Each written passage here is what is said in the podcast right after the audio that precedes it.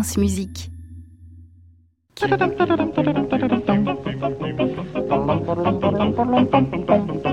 Lundi, nous partons chasser les clichés avec Aliette Delalleux. Bonjour Aliette. Bonjour Saskia. Pour votre chronique ce matin, vous allez déroger à une règle précieuse de France Musique. Attention. Oui, Saskia, je vais diffuser de l'orgue de bon matin. Alors, c'est une règle non officielle, mais j'ai déjà entendu des cas de censure envers des producteurs matinaux qui voulaient passer une pièce pour orgue avant que tous les auditeurs soient bien réveillés. Mais la situation est urgente, les messages d'auditeurs nombreux, et ce week-end, un grand organisme nous a quitté, Jonathan Biggers. Alors, on va tenter ce matin de casser un cliché. L'orgue, c'est réservé à la musique religieuse. Berlioz disait à ce sujet Si l'orchestre est empereur, l'orgue est pape. Eh bien, continuons dans la rebelle attitude et ne soyons pas d'accord avec Hector Berlioz. L'orgue ne peut pas se résumer aux cérémonies religieuses. Surtout aujourd'hui où il n'a jamais été aussi peu présent dans les églises. Au pire, il accompagne les chants sans trop de fantaisie. Au mieux, l'organiste improvise pendant les temps morts des cérémonies s'il en a le talent. Heureusement, le XXIe siècle amène avec lui toute une nouvelle génération d'organistes. Parmi eux, j'ai décidé de me concentrer sur un personnage intéressant, un musicien américain de 35 ans, Cameron Carpenter.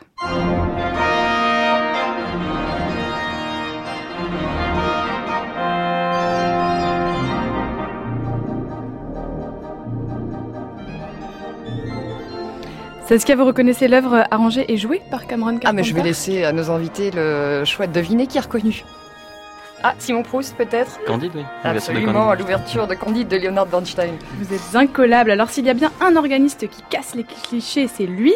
Dans le look déjà, crête de punk et veste à paillettes. Et puis surtout dans l'utilisation en concert de son instrument qu'il a fait fabriquer. Et là, nous arrivons à un point central du renouveau de l'orgue, l'évolution de l'instrument lui-même. Aujourd'hui, il existe des orgues numériques. Ils sont sans tuyaux, transportables et ils n'ont pas besoin d'être harmonisés. En plus, il y a un gros avantage, on peut y brancher un casque pour jouer n'importe quand sans réveiller tout le voisinage. Alors, une évolution comme l'orgue numérique, permet aussi de casser le mythe de l'instrument un peu mystérieux. On peut désormais placer l'instrument du coup au centre de la scène, ce qui permet au public d'admirer le jeu de main et le jeu de pied de l'organiste et de voir enfin son visage. Parce qu'avec les orgues traditionnels, le musicien est de haut en hauteur, ce qui donne un côté un peu sacré, voire même inquiétant, à tel point que c'est presque un des critères pour être un méchant au cinéma aujourd'hui. Alors bien sûr, cette envie de valoriser l'orgue en dehors du cadre liturgique n'est pas nouvelle. Au 19e et au 20e siècle, les compositeurs qui pour beaucoup étaient aussi organistes composaient des symphonies ou des concertos pour orgue comme l'un des plus célèbres écrits par Poulenc.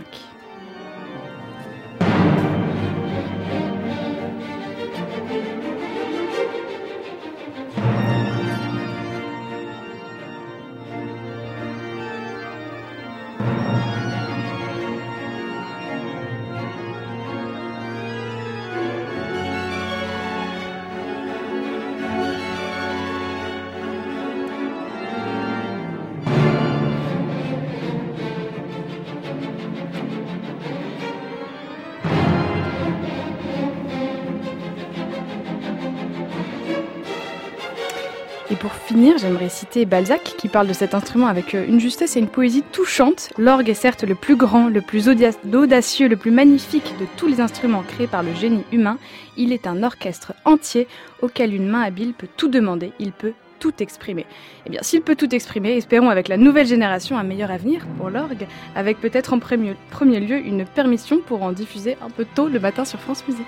Merci beaucoup Aliette Delalleux pour cette chronique qu'on réécoute sur francemusique.fr.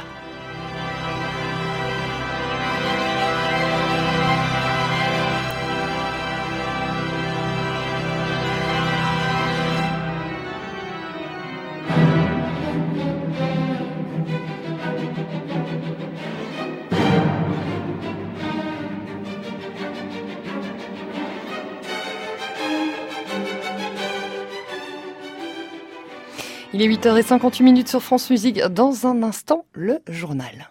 Retrouvez toute l'actualité musicale sur francemusique.fr.